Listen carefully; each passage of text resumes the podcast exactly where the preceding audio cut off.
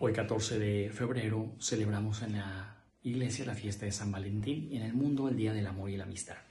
San Valentín muere hacia el año 270 y eh, muere en aquella persecución del emperador Claudio, que había decretado la prohibición de casar a los jóvenes. Sin embargo, Valentín eh, no se detiene y sigue invitando a las parejas jóvenes que querían contraer matrimonio a efectivamente acercarse a recibir la bendición de Dios.